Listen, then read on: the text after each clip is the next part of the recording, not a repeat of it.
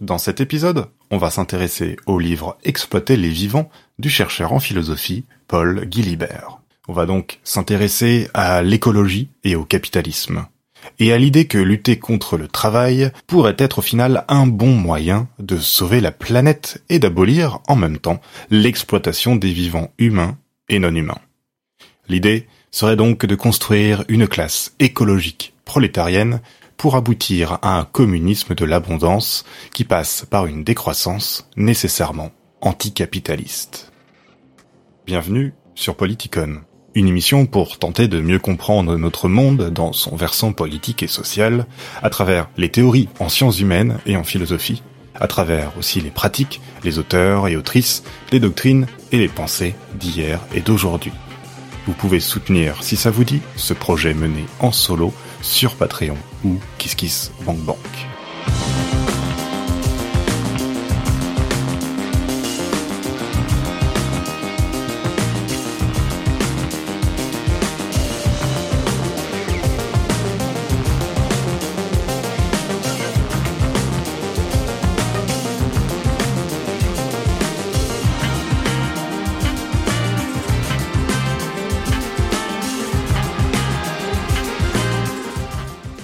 Dans son livre précédent, Terre et Capitale, le chercheur en philosophie Paul Guilibert s'est attaché à dessiner les contours de ce qu'il appelait un communisme du vivant, afin de montrer le lien indéfectible qui lie l'humanité avec le reste de la nature. De là, il s'agissait de dégager les voies d'un communisme écologiste capable de combattre un capitalisme exploiteur d'une nature toujours en lien donc avec l'humain et le social.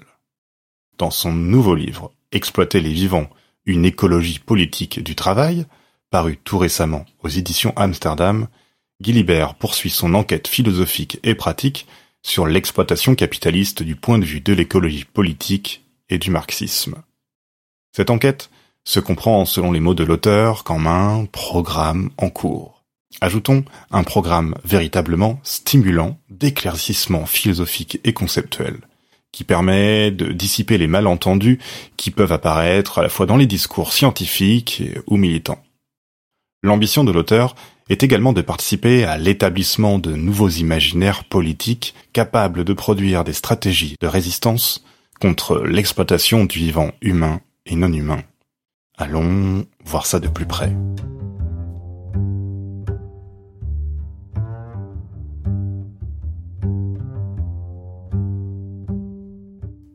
Alors avant de construire des imaginaires et pratiques écologiques alternatifs, Guilibert entreprend de démonter l'hégémonie d'un environnementalisme qui ne touche pas au système. Le système qui exploite à la fois les humains, les vivants non humains et la planète en général. Son imaginaire à cet environnementalisme et à ce système auquel il appartient, c'est celui qui repose sur la responsabilité individuelle et le solutionnisme technologique qui permettrait de résoudre les problèmes environnementaux. En somme, il faudrait consommer mieux, pendant que ceux qui possèdent les capitaux vont inventer, hein, c'est sûr, les moyens technologiques de poursuivre nos modes de vie du capitalisme contemporain. Alors, Guilibert montre dans l'introduction de son livre en quoi ces deux faces d'une même pièce, celle d'une écologie vulgaire, sont à la fois ni soutenables ni opérantes pour penser la lutte contre le changement climatique ou la dégradation de la planète dans un monde où les dominations sexistes, racistes et autres perdurent. Comme il l'écrit, je cite, Le pouvoir s'exerce alors dans une logique d'individualisation et de moralisation qui tend à nier les dimensions politiques de la crise écologique et les dominations sociales sur lesquelles elle embraye et les conflits auxquels elle ne manque pas de donner lieu. Mais, précise Guilibert dans son argumentaire, ce n'est pas pour autant qu'il faut considérer que seul le changement de mode de production, pour le dire vite, que passer du capitalisme au communisme, permettra de résoudre à la fois le problème de l'exploitation et celui de la crise écologique. Ce serait en effet oublier que la technique est toujours inscrite dans les rapports de production, c'est-à-dire, pour définir, dans la manière dont une société organise des moyens techniques et une division du travail et de classe. Un communisme productiviste bien mal pensé peut tout autant être destructeur que le capitalisme. Et un argument similaire peut être alors porté quant à la dimension de la consommation. Car la production, peu importe comment on la gère, disait déjà Marx, est toujours en même temps de la consommation. Il n'y a donc pas lieu d'opposer la remise en cause du mode de production capitaliste à la nécessité de repenser ce qu'il s'agit de produire et de consommer. Il faut juste le faire de manière raisonnée, au contraire de l'économie vulgaire moralisatrice et technosolutionniste, en somme celle des gouvernements actuels. Pour ce faire, il faut donc partir, comme le fait Guilibert, de la notion de travail. Un travail humain, évidemment, mais aussi un travail du vivant en général, et de mise au travail de la nature par le capitalisme. Et c'est ce dont, justement, traite l'enquête philosophique de Paul Guilibert.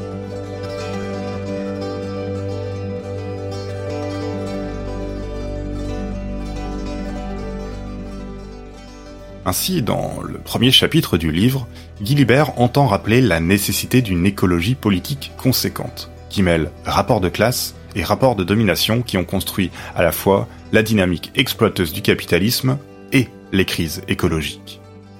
L'exploitation économique, visant le profit pour le profit par le capitalisme, rejoint l'appropriation par ce même capitalisme des ressources de la planète. Et dans l'histoire du capitalisme, la colonisation, l'esclavage et le dispositif de la plantation inaugurent une appropriation gratuite de ce que l'on considère alors être de la nature, du presque non humain, du non exploitable comme le travail, mais de l'appropriable. Et appropriable est également l'activité domestique réalisée par les femmes pour permettre la reproduction et la subsistance d'un prolétariat masculin. Durant sa construction historique, résumée évidemment de manière très schématique, on peut dire que le capitalisme comme mode de production peut se comprendre comme un système qui aboutit à l'exploitation du travail dans les usines et qui a réduit au rang de nature appropriable l'activité productrice des esclaves dans les plantations et celle des femmes dans les foyers. Aujourd'hui, cette histoire permet de comprendre la division raciste et sexiste du travail et la valorisation et la dévalorisation de certaines vies aux dépens des autres. Et surtout, elle permet en même temps de comprendre comment la nature a été conçue comme appropriable, saisissable, pour produire du profit. Sexisme, racisme, ont ainsi été réappropriés par le capitalisme pour les transformer, au même titre que les ressources de la planète, afin de servir à l'exploitation du travail par le prolétariat masculin et occidental. Travail forcé, travail domestique et travail salarié et exploité ont accompagné l'appropriation et la mise au travail des ressources de la planète, animales, fossiles et autres. Le deuxième chapitre du livre entreprend justement de questionner le travail de la nature. Qu'en est-il réellement donc du travail des non-humains? Peut-on parler de travail dans le même sens que pour les humains? Peut-on parler, par exemple, d'aliénation du travail chez les animaux? Pour répondre à ces questions, il faut bien sûr d'abord définir ce qu'est le travail. Et Guy Libert note, hein, pour commencer, que le travail est au cœur même du système capitaliste. Il est le mode d'activité et de subsistance séparé de tous les autres et qui prévaut sur tous les autres en organisant la vie sociale et individuelle qui contraint pour un temps donné la vie de chacun et chacune. En tant que tel, le travail ne trouve en réalité sa pleine définition que dans le capitalisme. Dans d'autres sociétés, on parlera d'activité de subsistance qui s'en sortent ici incorporés au sein d'autres valeurs et d'autres activités sociales, symboliques, religieuses ou politiques. On parlera donc de travail à proprement parler que dans un système qui organise la subsistance et la répartition des biens qu'autour de lui, et en tant qu'il rassemble sous sa logique toutes les autres activités de la société. Un tel système produit aussi une division sociale du travail, par et dans laquelle la production est parcellisée, où chacun et chacune occupe une place déterminée, et aussi donc, on, l'a dit, séparée des autres activités de la société. Alors on comprend que le travail peut être quelque chose lié à l'humain, et que dans le capitalisme, il est aliénant. Car, comme Marx le rappelait, le travailleur perd l'objet de son travail. Il ne choisit pas sa finalité, parmi donc d'autres dimensions de l'aliénation. Il est aussi exploité, car le propriétaire du capital extrait du travail plus de valeur que ce que le travailleur ou la travailleuse reçoit au final. Mais peut-on dire en ce sens qu'un animal ou que la nature travaille? Alors, Guilibert entreprend de démêler les fils de cette question plus complexe qu'elle n'y paraît. Il en retient l'idée que le travail est toujours déterminé en fonction d'une organisation sociale qui requiert l'usage de formes d'individualité qui peuvent refuser ce travail. Dans ce contexte, il distingue deux types d'usages productifs de la nature par le capitalisme. Le premier usage est celui de l'appropriation dont on a déjà parlé. Il s'agit donc d'extraire des ressources déjà présentes sans production préalable. Il peut s'agir de l'extraction dans les mines, dans les forêts naturelles ou de la pêche sans élevage. Ici, de la part du vivant ou de la planète, pas de travail, mais le prélèvement par les êtres humains d'un résultat que la nature a produit au terme d'un processus indépendant de l'humanité. Par contre, l'autre type d'usage est bien celui d'un travail ou d'une mise au travail du vivant, et notamment de ce que l'auteur appelle des relations écologiques, des relations entre parties du vivant dont va profiter le capitalisme. Et dans ce cas, il s'agit d'organiser le fonctionnement même du vivant non humain au sein du mode de production et des relations sociales humaines. Le vivant alors va être produit, reproduit, modifié, transformé de manière plus ou moins importante, depuis la gestion de forêts plantées par les humains, à l'injection d'hormones chez les poules pour qu'elles pondent tous les jours, jusqu'aux modifications de l'ADN pour adapter le vivant à la mise en profit dès sa conception. À l'intérieur de ce cadre, certains animaux vont faire l'objet d'un embrigadement dans le travail, d'une incorporation violente dans le système de production organisé par les êtres humains, et ce travail peut bien être dit aliéné. En effet, la mise au travail d'un animal le dépossède de son environnement normal, de sa condition normale dans laquelle il pourrait s'épanouir. En refusant le travail, les animaux peuvent ainsi montrer qu'ils sentent la contrainte qu'on leur impose. Ils sont aussi aliénés hein, des relations normales avec les autres membres de leur espèce, de leur descendance, etc. Mais le vivant, considéré de manière plus globale, est aussi victime, non ici d'un travail au même sens que les humains, et donc de certains animaux, mais d'une mise au travail plus générale, c'est-à-dire d'une incorporation au sein d'un système de production. Comme le rappelle l'autrice et l'auteur du livre Nous ne sommes pas seuls, politique des soulèvements terrestres, Léna Ballot et Antoine Chopeau, que Guilibert cite ici dans son argumentaire.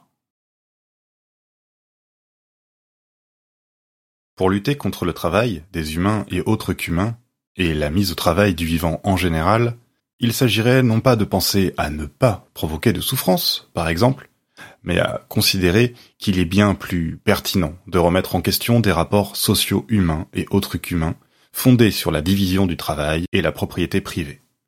Il s'agit aussi, outre cette mise au travail organisée au sein du capitalisme, d'aller à l'encontre de son autre modalité d'usage, qui est l'extraction des ressources déjà présentes et non organisées d'abord par les humains, et qui produisent une destruction des conditions d'habitabilité pour le vivant en général. Dès lors, face à cette destruction de l'environnement, face entre autres à la pollution qui touche le vivant, et face à l'exploitation, à l'aliénation du travail humain et non humain, il est possible de dessiner les contours de ce que Guy Libert appelle une théorie écologique de l'émancipation. Une théorie qui impliquerait une alliance, un front commun.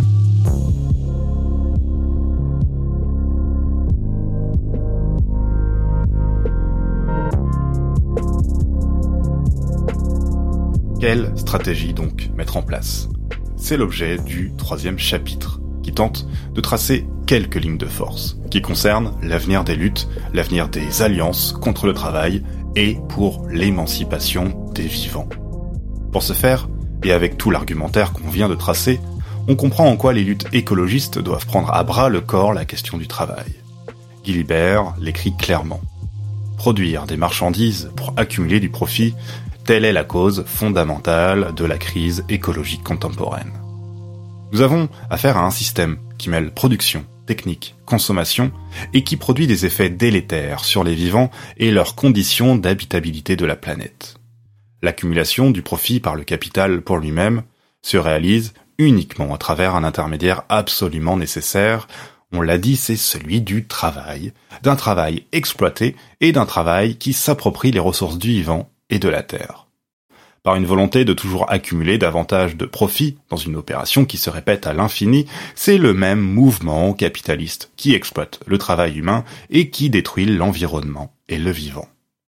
Dès lors, il s'ensuit logiquement qu'il faut repartir de ce mouvement dit capital fondé sur le travail et la mise au travail du vivant en général. Comment donc penser stratégiquement cette alliance conceptuelle et en même temps bien réelle, bien tangible, bien matérielle entre écologie et lutte contre l'exploitation capitaliste. Alors un obstacle de taille semble d'abord se dessiner. D'un côté, les personnes salariées souhaiteraient de meilleurs salaires, de meilleures conditions de travail. De l'autre côté, le mouvement écologiste penserait qu'il serait bon de baisser la production pour limiter les dégâts de l'extractivisme ou de la pollution. Or, dans ce dernier cas, on imagine que cela représenterait une baisse de salaire global. Mais c'est un faux dilemme, précise Guilibert on peut très bien imaginer une société fondée sur la décroissance et de bons salaires. Il s'agirait simplement de réduire le profit. Mais toutefois, on fait encore fonctionner la subsistance de l'individu sur le travail et sur le salaire. Il faut donc dépasser la situation suivante, que décrit ici Guilibert, et je cite Vendre sa force de travail et acheter les moyens de consommation apparaissent comme les conditions fondamentales de la reproduction individuelle en régime capitaliste. La stratégie écologique et anticapitaliste viable implique donc de sortir du travail exploité et du travail du vivant en général et de repenser les activités de subsistance. Pour ce faire, Guilibert convoque le philosophe marxien japonais Kohei Saito qui théorise un communisme de la décroissance. Alors il s'agit de rappeler ce que Guilibert disait déjà en substance dans l'introduction de son livre. Modifier les rapports de production, les rendre plus égalitaires, ne suffit pas pour régler le problème environnemental. Il faut penser le tout, la production, ses rapports, la technique et la consommation. Dans un communisme de la décroissance, la société s'organise avec un temps d'activité réduit, qui ne repose plus sur une division du travail, afin de répondre à des besoins bien définis qui respectent la reproduction du social et du vivant en général. Il s'agit donc de se débarrasser du productivisme et du désir de croissance illimitée, qu'il soit capitaliste ou communiste. Guilibert insiste bien sur le fait que dans décroissance, il ne faut pas ici entendre diminution de la richesse ou du confort, mais meilleure répartition et abolition de la production pour le profit. Il s'agit en réalité de penser les conditions d'une sobriété soutenable pour l'écologie et qui favorise en même temps l'émancipation et la fin de l'exploitation capitaliste. En ce sens, le communisme de la décroissance est en même temps un communisme de l'abondance. Ici, il s'agit, précisons-le, de l'abondance permise par le commun, par le partage des biens nécessaires à une vie digne pour le vivant, la planète et les individus humains. Là où, au contraire, le capitalisme produit une économie de la rareté artificielle, de l'inégalité et de la destruction environnementale. Pour y parvenir, une nouvelle conscience de classe doit éclore, celle d'un prolétariat écologique conscient de l'exploitation et de ce qui fait que la vie sociale, naturelle, du vivant, de la planète peut se reproduire dans de bonnes conditions. Guilibert écrit, je cite, le communisme du vivant est une cosmologie qui insère la lutte des classes dans les mondes vivants dont elle dépend. Une politique de la vie ou une biopolitique par en bas contre la croissance illimitée du profit. Dès lors, ajoute-t-il, tout doit changer. Il faut tout reconstruire et repenser la subsistance globale ainsi que l'organisation politique. Il faut passer par une planification, momentanément étatique, qui reconfigure la production, la consommation, la propriété et la souveraineté. En ce qui concerne la souveraineté, la question est celle de la frontière. Comment éviter que le Nord ne s'enferme pas et laisse le Sud subir de plein fouet les catastrophes climatiques? Comment éviter que les riches payent pour vivre plus décemment en laissant le reste du monde dépérir? Comment défendre plus largement un commun du vivant, un commun écologique, anticapitaliste, mais aussi antiraciste et antinationaliste? En somme, l'alternative est la suivante. Socialisme écologique ou barbarie écofasciste, communisme du vivant et des communs ou néolibéralisme nationaliste et vaguement environnementaliste dans lequel, déjà, je cite Guilibert, les États impérialistes imposent une exploitation régulée et différenciée des vivants à l'intérieur de leurs frontières, fortification des frontières entre nord et sud, et le pillage sans frein au-delà dans des environnements dévastés par des siècles de capitalisme et de néocolonialisme et qui subissent de plein fouet le réchauffement climatique. La seconde option semble malheureusement la plus probable. Et si Guilibert a dessiné des pistes pour penser les conditions de possibilité d'existence de la première, comme on vient de le voir, reste donc à les tracer dans le réel, on va dire, pour être un peu optimiste. Allez à suivre. Exploiter les vivants, une écologie politique du travail de Paul Guilibert, c'est aux éditions Amsterdam. On se retrouve bientôt pour un nouvel épisode. N'oubliez pas de vous abonner, de liker, de commenter pour euh, motiver les algorithmes. Et vous pouvez soutenir le podcast et la chaîne sur KissKissBankBank, Patreon, Tipeee si ça vous dit, ou encore retrouver en librairie mon livre qui s'appelle également Politicon et qui résume les grandes idéologies politiques de la modernité. C'est édité chez Nouveau Monde. On se retrouve donc la prochaine fois et en attendant, allez, comme d'habitude, portez-vous bien.